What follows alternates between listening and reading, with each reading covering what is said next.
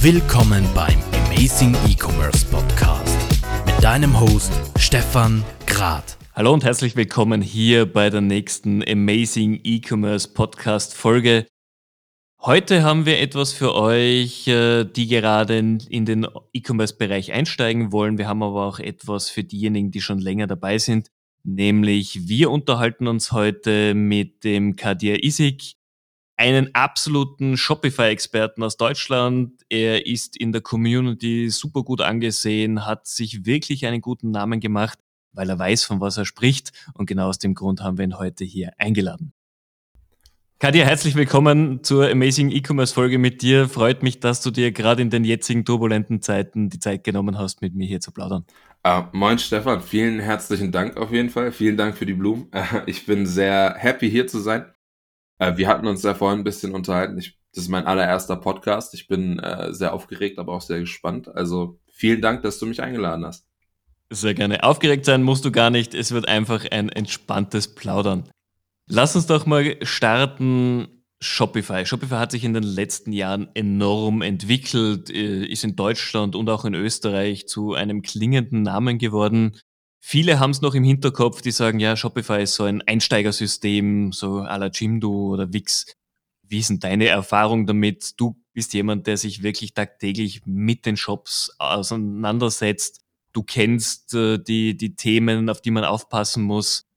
Ist es ein System, wo sich ein Online-Händler selber hinsetzen kann und das aufsetzen oder braucht er schon ein bisschen ja, Geleit oder braucht er jemanden, der sich auskennt?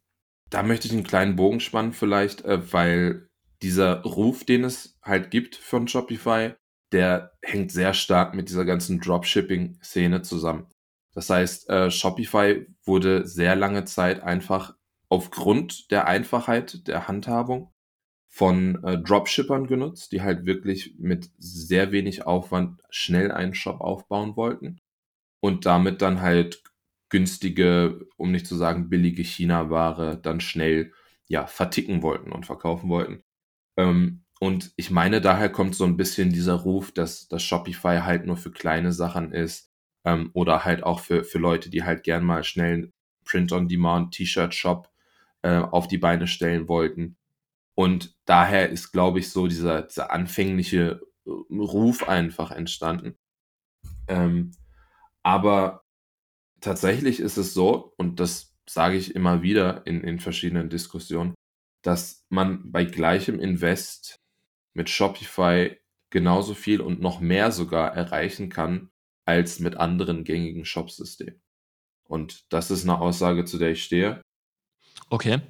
Das heißt aber auch, wie auch bei anderen Shopsystemen, man braucht schon Ahnung, wie man den Shop aufsetzt. Man braucht durchaus auch davor schon eine Struktur.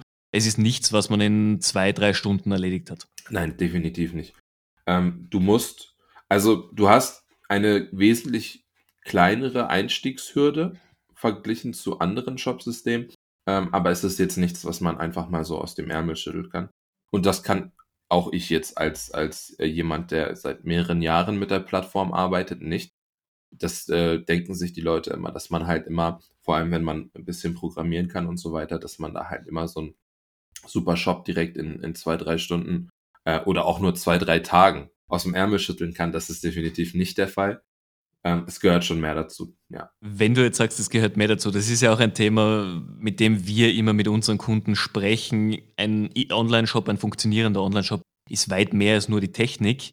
Wenn du mit deinen Kunden arbeitest, wo sind aus deiner Erfahrung nach die, die Baustellen, die Kunden einfach überhaupt nicht im Blick haben? Ist es das Design? Sind es die Produktinformationen? Ist es Payment? Sind es die Schnittstellen hinten? Wo, wo merkst du am meisten, dass du in deiner Arbeit mit dem Kunden noch nacharbeiten musst? Oh, da gibt es ähm, einige, einige Baustellen auf jeden Fall. Ähm, vor allem, also was mir immer ganz wichtig ist, sind halt die ganzen rechtlichen Anforderungen. Ähm, das will ich jetzt als erstes nennen, weil es halt sehr schnell zu Problemen führen kann, wenn man da ähm, von Kundenseite, sage ich mal, nicht ebenso aufpasst. Ähm, Shopify bietet halt jetzt mittlerweile äh, eigene Möglichkeiten, halt diese verschiedenen ähm, Rechtstexte etc. einzubinden ähm, und ist generell den, den Händlern einfach entgegengekommen. äh, mit diversen äh, rechtlichen Anpassungen. Zum Beispiel gibt es jetzt im Checkout eine Bestätigung, ähm, also eine, eine, Bestellbestätigung und dass man halt sozusagen den AGBs zustimmt. Die AGBs werden mittlerweile über die ähm, automatisch äh, versendeten E-Mails äh, mitgeschickt in PDF-Form und so weiter und so fort. Ähm, da gibt es auf jeden Fall, äh, diese, diese Dinge müssen halt alle beachtet werden, dass die halt alle komplett gut eingerichtet sind, dass die ähm, wirklich sich auf den Shop beziehen. Du hast halt häufig ähm, Anbindungen, zum Beispiel Google Analytics, äh, den Facebook Pixel, äh, diverse andere äh, Drittanbieter, äh, Apps oder ähnliches, äh, Plugins, die halt Cookies setzen, die du halt erwähnen möchtest äh, oder erwähnen musst sogar äh, in deinen ganzen Rechtstexten etc. pp. Äh, das ist auf jeden Fall so ein, so ein Ding, das meines Erachtens nach viele Leute unterschätzen. Und da würde ich auf jeden Fall ähm, jedem anraten, dass, dass da halt auf jeden Fall ein Fokus drauf gesetzt wird, auf dieses ganze Rechtsthema. Zahlungsanbieter ist so eine Sache jetzt mit Shopify Payments, das ja sehr äh, kurzfristig, äh, meine vor ein, zwei Wochen jetzt äh, in äh, Österreich auch verfügbar geworden ist. Das ist so eine Sache, das erleichtert halt super viel, äh, ja, also sehr viel Arbeit wird einem da erspart, weil du da halt Kreditkarte, ähm, Klarna, äh, dann Apple Pay, Google Pay, solche Zahlungsmethoden mehr oder weniger mit einem Klick einrichten kannst. Und was da, also was bei Zahlungsmethoden über diesen jetzt genannten Zahlungsmethoden hinaus noch zu beachten ist, ist, dass man halt äh, alles, was darüber hinausgeht, manuell einrichten kann und muss. Was zum Beispiel jetzt relevant ist, meiner Meinung nach, ist ähm, Barzahlung bei Selbstabholung. Ja, da gibt es beispielsweise manuelle Zahlungsmethoden, die man erstellen kann. Da kannst du beispielsweise für Vorkasse oder halt Barzahlung kannst du halt, ähm, bekommst du halt Textfelder sozusagen vorgegeben, wo du dann zum Beispiel die Kontoverbindung angeben kannst und ein paar Anweisungen, also bitte überweisen Sie den vollen Betrag auf folgendes Konto etc. pp. Das kannst du als Freitext eingeben. Und ähm, solche Sachen, merken viele Leute einfach gar nicht, dass diese Sachen halt sehr unkompliziert möglich sind. Gibt es noch? Also es gibt, es gibt einiges, was man bedenken muss. Ähm, müsst du noch ein bisschen nachdenken? Was, ich, hätte noch eine Frage dazu. Für mich ist Shopify, also ich bin, ich muss es zugeben, ich bin Shopify-Fan seit vielen Jahren, weil ich die Einfachheit schätze und es ist ein System, das auch skalieren kann. Und ein Punkt, der aus meiner Sicht noch nicht gut gelöst ist und der auch immer wieder zu Diskussionen mit Kunden oder auch anderen Agenturen führt, ist einfach das Thema, wie kann ich mit einem Shop oder mehreren Shops unterschiedliche Länder bedienen. Jetzt wissen wir, Deutschland, Österreich, Sprache sehr ähnlich, aber rechtlich einige unterschiedliche Themen. Was mache ich aber, wenn ich nach Schweden gehe? Was mache ich, wenn ich nach in die Schweiz gehe zum Beispiel? Wie ist denn da deine Erfahrung? ich glaube, aus meiner Sicht war immer so, okay, wenn ich es richtig machen will, mache ich für jedes Land einen Shop, mhm. was halt viel Aufwand heißt in der Pflege der Produktdaten, im kompletten Handling etc. Du, du als Experte, was sagst denn du? Ähm, ich, bin, ich bin tatsächlich, also das, was du jetzt genannt hast mit den eigenen Shops für die eigene Region, das ist mehr oder weniger nach wie vor die gängige Methode, das Problem zu lösen, es sei denn, man steigt tatsächlich auf Shopify Plus um. Ich habe ähm, gestern das ähm, Webinar mit dem äh, Finn Hensel von, von Vi äh, geschaut, von dem Merchant Inspiration Talk, das ist auch ganz interessant. Und der hat genau diese Problematik halt angesprochen. Du hast halt mit Shopify eine Lösung, die wirklich zunächst im nordamerikanischen Raum entstanden ist in Kanada und wirklich diesen nordamerikanischen Markt zunächst als Fokus hatte. Da hattest du halt wirklich wenige Beschränkungen, was halt diese Mehrsprachigkeit etc. angeht. Deswegen ist das so ein bisschen die ersten Jahre, sage ich mal, ein bisschen stiefmütterlich behandelt worden, das Thema. Jetzt natürlich mit der Expansion nach Europa und generell weltweit werden diese Themen natürlich zum ersten Mal relevant. Und um die Frage zu beantworten, wenn man als Händler noch nicht, sage ich mal, den Umsatz hat, um, um Shopify Plus, also die Enterprise-Version sozusagen, zu rechtfertigen, dann ist der Ansatz mit den mehreren Shops meines Erachtens nach immer noch die beste Lösung, weil man einfach diese ganzen verschiedenen, wie du es erwähnt hast, die ganzen rechtlichen Anforderungen, die sich unterscheiden, die sprachlichen Anforderungen sowieso, aber auch Punkte wie zum Beispiel äh, beliebte Zahlungsmethoden oder generell unterschiedliche Zahlungsmethoden in verschiedenen Ländern und unterschiedliche Versandmethoden in verschiedenen Ländern etc., weil man diese, diese Sachen einfach sehr viel besser segmentierter steuern kann und kontrollieren kann. Es gibt Wege und Mittel, die sind alle so ein bisschen hacky, wo man halt vieles in einem Shop kombinieren kann. Aber das ist meines Erachtens nach nicht die optimale Lösung. Also äh, bisher würde ich sagen, wirklich mit, mit den mehreren Shops momentan noch äh, zu arbeiten. Ich meine aber, da sind Dinge in Arbeit, die in Zukunft das Ganze auch erleichtern werden. Das glaube ich auch, das höre ich auch immer wieder von meinen Ansprechpartnern bei Shopify natürlich, die sagen, es ist in Arbeit, wir sind uns bewusst, dass Europa hier andere Anforderungen als Amerika oder Kanada hat, aber das dauert halt ein derartiges System zu adaptieren und zu erweitern. Jetzt natürlich, weil du gemeint hast, äh, wenn ich mit Shopify Plus arbeite, habe ich mehr Möglichkeiten. Generell bietet ja Shopify Plus viel mehr Erweiterungen oder Anpassmöglichkeiten. Du als Experte und jemand, der mit dem System regelmäßig arbeitet, ab welchem Umsatz macht es denn Sinn, Shopify Plus zu nutzen? Oder ab wann macht es denn überhaupt Sinn? Das ist eine sehr gute Frage. Ähm, du hast, ich meine, oder sagen wir mal anders, du hast da einen Mindestbeitrag monatlich von äh, 2000 Dollar, circa plus minus.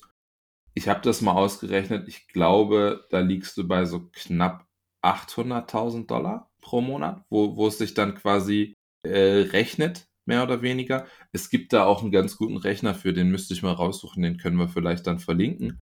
Ähm, da kannst du, da kannst du das äh, so quasi gibst du deinen, deinen monatlichen Umsatz einfach ein und dann schlägt dieser Rechner dir vor, welcher Tarif am, am, ja, am günstigsten kommt, weil da natürlich die ganzen Transaktionskosten natürlich mit berechnet werden und berücksichtigt werden, äh, die je nach Zahlungsmethode auch äh, anfallen.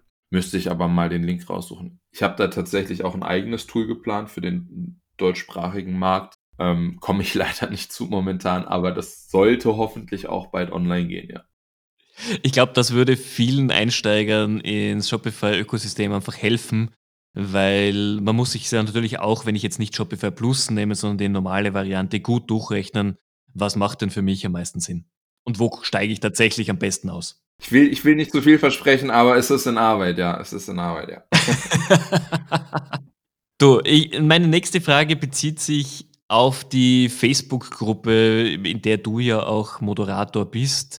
Ich, ich, aus meiner Erfahrung raus, es ist eine der ganz wenigen Facebook-Gruppen, in denen wirklich untereinander geholfen wird, wo kaum diese Beleidigungen ausarten, die man aus anderen E-Commerce-Gruppen kennt, wo auch, wo auch die Teilnehmer sich durchaus trauen, einfach Anfängerfragen zu stellen, weil sie merken, man wird hier nicht ausgelacht äh, und ähnliches. Du bist ja da seit Anfang an auch mit dabei.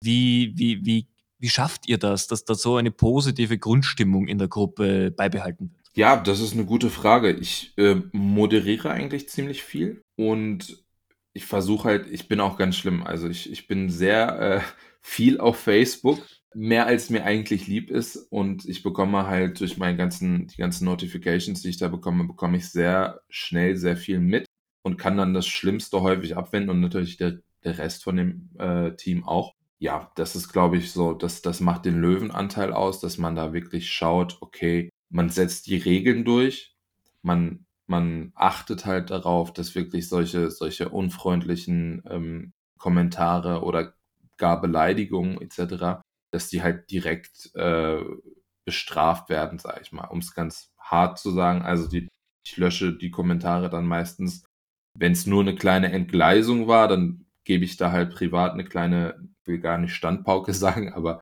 äh, dann, dann weise ich die Leute halt darauf hin, dass das nicht in Ordnung ist.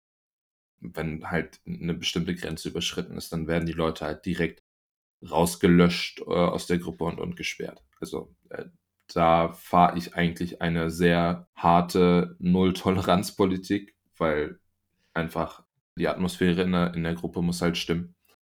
Und da soll sich keiner ausgeschlossen fühlen. Ja, ansonsten haben wir mal ein paar Regeln formuliert. Äh, da habe ich tatsächlich zu Beginn der Gruppe ähm, sehr stark mitgewirkt bei meiner Zeit bei eShop Guide.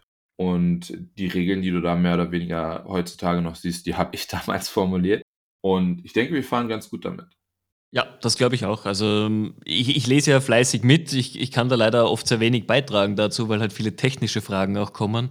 Aber man merkt, dass die Antworten sehr gut sind, auch die Empfehlungen, der Problemlöser ist immer sehr, sehr gut.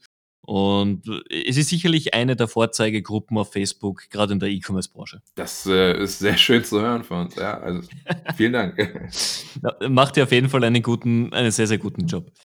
Lass uns doch nochmal zum, zum Thema Shop-Erstellung äh, springen. Ich selbst bin auch gerade dabei, für uns hier einen, einen Shop aufzubauen. Wir schauen uns verschiedene Systeme an. Wir haben auch in den letzten Jahren immer wieder mal Demo-Shops bei Shopify uns angeschaut.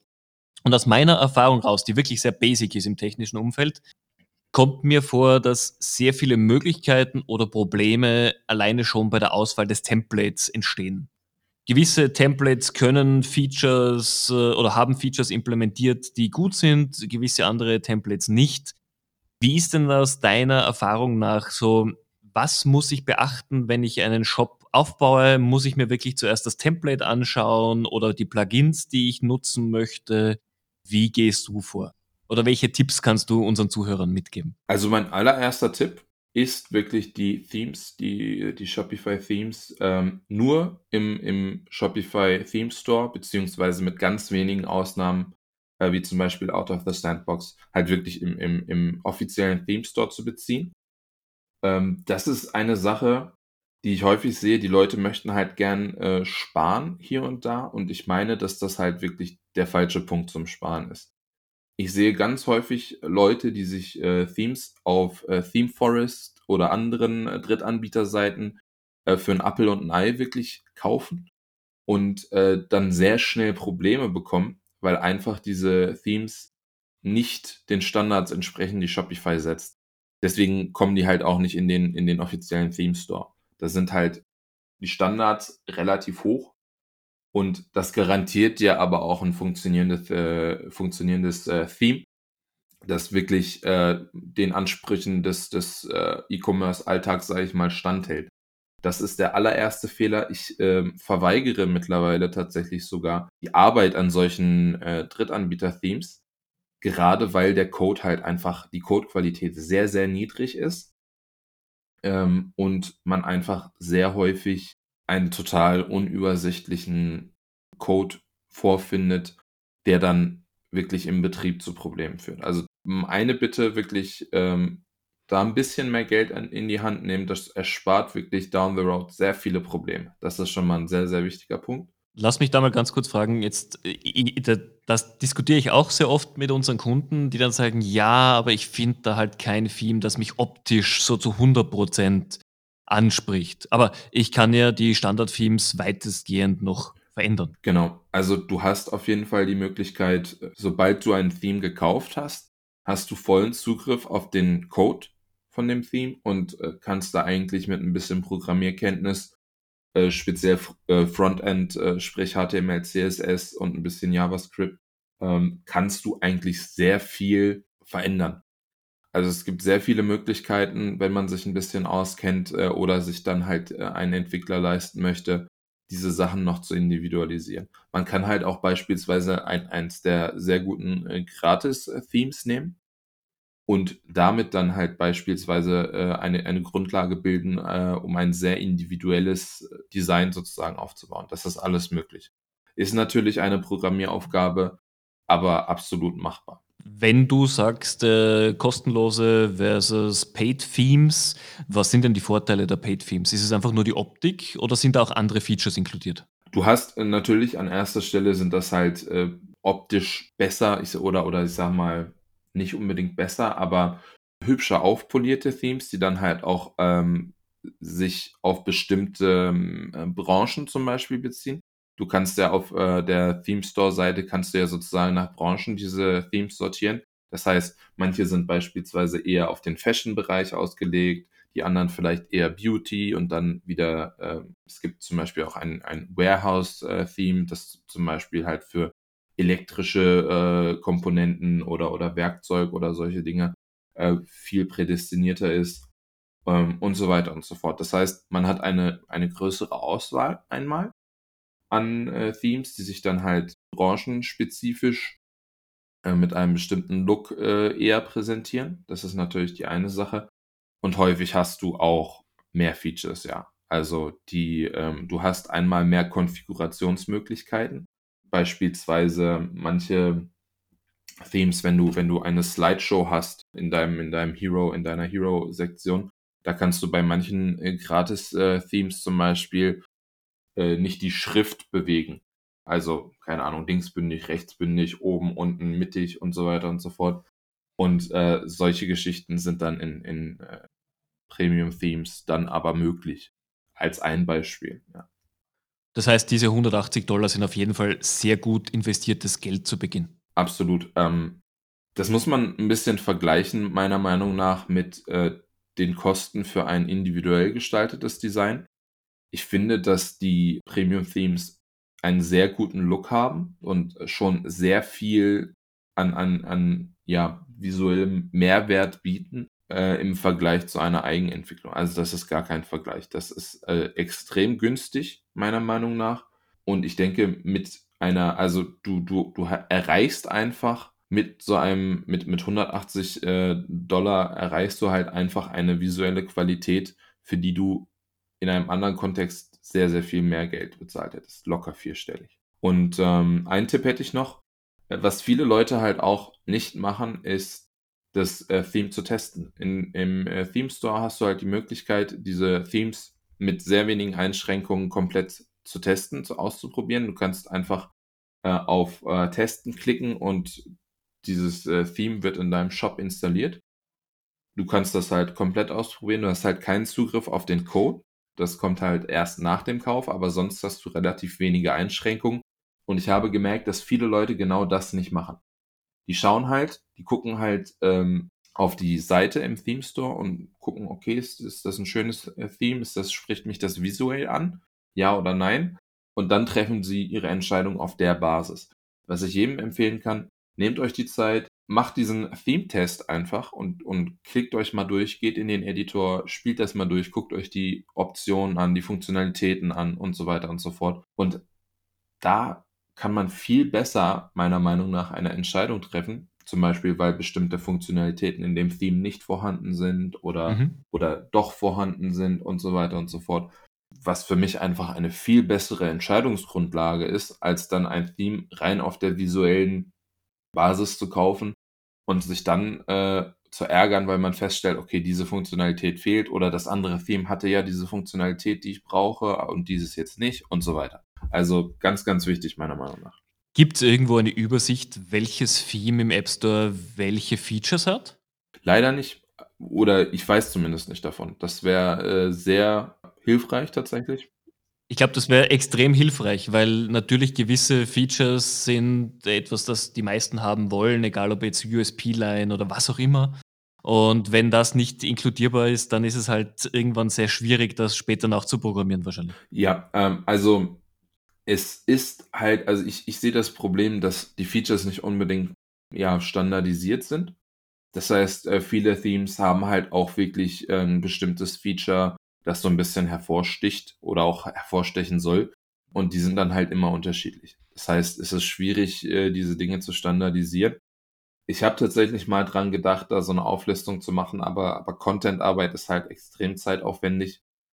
Äh, deswegen ist das leider noch nicht, das, das, die Idee liegt irgendwo in der Schublade noch. Wäre aber tatsächlich ein hilfreiches Tool. Also wenn einer deiner Zuhörer sich da die Mühe machen möchte, äh, ich würde es sehr begrüßen, ja. Ich, ich glaube auch, das wäre für die Community sicherlich eine sehr gute Basisarbeit, auf jeden Fall. Um nochmal äh, diese Grundfragen auch nochmal zu besprechen. Wir bekommen halt von vielen Händlern die Frage, okay, ja, wenn ich jetzt einen Shopify-Shop aufbaue im Gegensatz zu Magento, Shopware, egal was anderes, mit welcher Budgetgröße muss ich rechnen? Und ich weiß, ich bin der, der geringste Freund von solchen Fragen, weil das Budget hängt immer sehr stark von den Anforderungen des Kunden ab. Aber kannst du eine Hausnummer sagen, welches Budget muss ich mindestens mitbringen, um einen funktionell richtigen Shopify-Shop aufzubauen, wenn ich es über einen Dienstleister mache? Ungefähr eine Größe. Ungefähr. Also ich, ich denke, das Minimum liegt mittlerweile so, wenn man ganz unten ansetzt, bei ungefähr zweieinhalb, 3.000 Euro äh, netto. Ähm, ich weiß nicht, wie das mit den Dienstleistern in Österreich ist. Äh, bei uns in Deutschland ist das so circa der Bereich, den ich jetzt anpeilen würde. Du hast häufig natürlich Leute, die für absolute Dumpinglöhne arbeiten. Das ist leider auch, äh, ja, ich glaube, das ist überall mehr oder weniger ein Problem. Das ist aber so der Ansatz, den ich fahren würde. Da, da kriegst du auf jeden Fall einen soliden Shop, der gut eingerichtet ist. Äh, häufig ist äh, in dem Preisbereich auch ein persönliches Onboarding mit dabei für Leute, die halt äh, gar keine Erfahrung haben. Äh, ich mache das zum Beispiel auch äh, mit meinen Kunden, dass jeder einen individualisierten Onboarding-Call bekommt. Äh, meistens wird halt ein Video, ich sag mal, Tutorial aufgenommen, personalisiert, indem man halt einen Videocall hat und ich halt meinen Bildschirm aufnehme, während ich die Fragen des, des Kunden beantworte. Ich denke, das ist so der Preisbereich, in, in dem man sowas findet.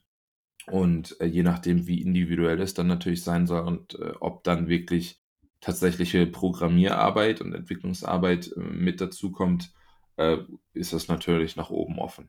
Also das ist auf jeden Fall schon mal ein, ein gutes Minimum, das man im Hinterkopf haben sollte, wenn man auch mit diesem Shop-System starten möchte. Genau, ich denke, in dem Preisbereich kann man äh, nichts falsch machen. Das ist ein solider, ein solides Investment. Äh, an der Stelle. Ja. Ist auf jeden Fall überschaubar im Vergleich zu vielen anderen Systemen.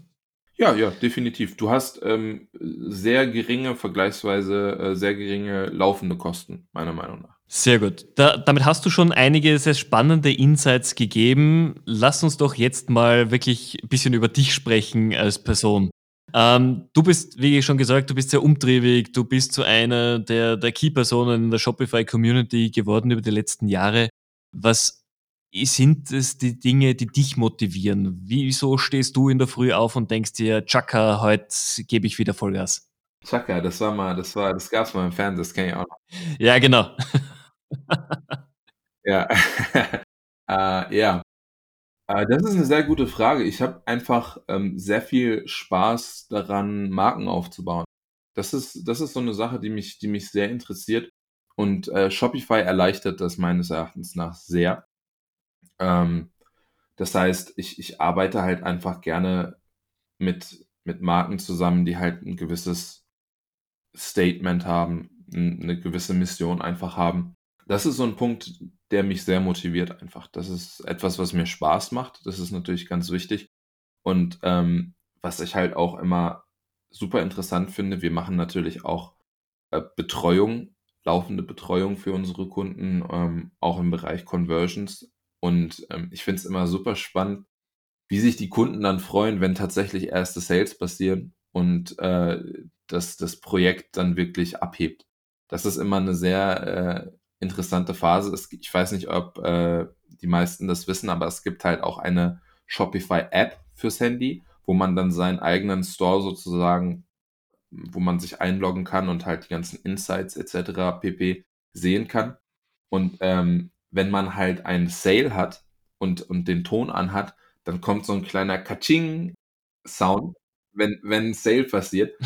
und ähm, es ist halt, wenn, wenn Kunden das zum ersten Mal entdecken und, und halt merken, okay, dieses kleine Kaching passiert dann halt immer äh, und dann halt super aufgeregt und gespannt erzählen, so, hey, äh, das ist voll cool, wir haben jetzt schon zwei Sales heute gehabt und so weiter und so fort. Das ist schon cool. Also das ist natürlich äh, häufiger bei eher kleineren Kunden der Fall, die halt gerade anfangen und dann erste Erfolge sehen.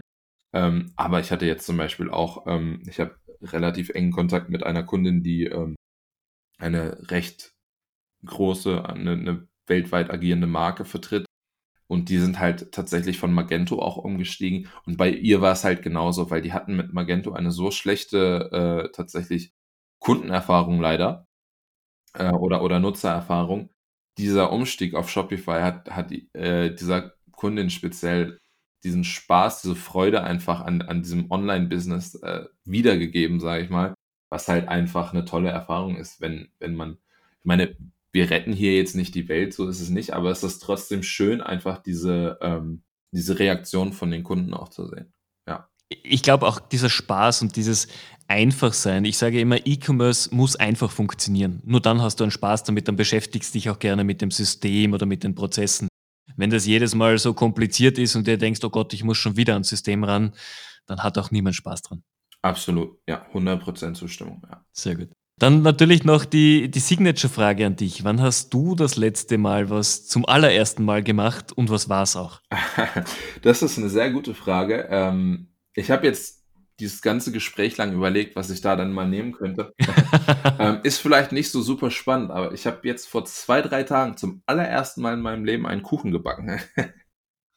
und ähm, ja, das, das war halt, ähm, das war halt ein Apfelkuchen. Ich äh, hatte noch ein paar Äpfel zu Hause und ich dachte mir, und das war, das Lustige war, das war irgendwann um 10 Uhr nachts oder so, weil äh, meine Freundin und ich, wir saßen vorm, vorm Fernseher und haben halt äh, Netflix geschaut und ähm, hatten halt irgendwie Lust, aus dem Nichts, kennst du ja, man hat aus dem Nichts irgendwie Lust auf was Bestimmtes und wir hatten halt Lust auf Apfelkuchen. Und ich dachte mir, okay, jetzt versuchst du es mal und habe mir halt ein Rezept rausgesucht und habe einen Apfelkuchen gebacken. Und der war echt gut. Der hat mich sogar ein bisschen an den Apfelkuchen von meiner Oma erinnert. Also das war schon, das war schon, äh, da war ich stolz, ja. Das ist, glaube ich, hohes, äh, ein hohes Kompliment an dich selber. Dann hast du gute Arbeit geleistet. Ja. Das auf jeden Fall. Genau. Also war, war ein gutes Erlebnis. Super. Das, das ist etwas, vor allem, das reißt dann aus dem Alltag raus, mal wieder was Neues probieren und macht dann richtig Spaß. Absolut. War eine gute Erfahrung. Gut, ähm, dann eine Frage habe ich noch. Was ist so dein persönlicher Ausblick für die nächsten Monate? Was glaubst du, wird sich jetzt nicht nur im Shopify-Ökosystem, sondern generell in der E-Commerce-Branche tun?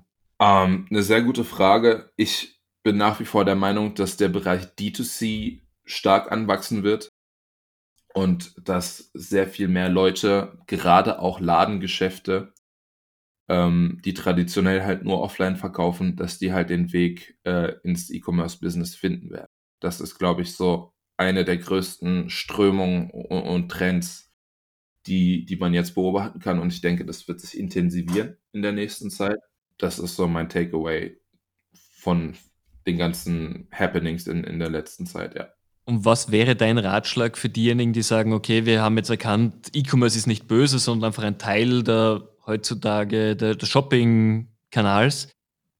Was ist das Erste, mit dem man sich beschäftigen sollte? Ist es wirklich die erste Frage, was ist das Shopsystem oder ist die erste Frage eine ganz andere? Das Shopsystem ist sicherlich ein Teil davon.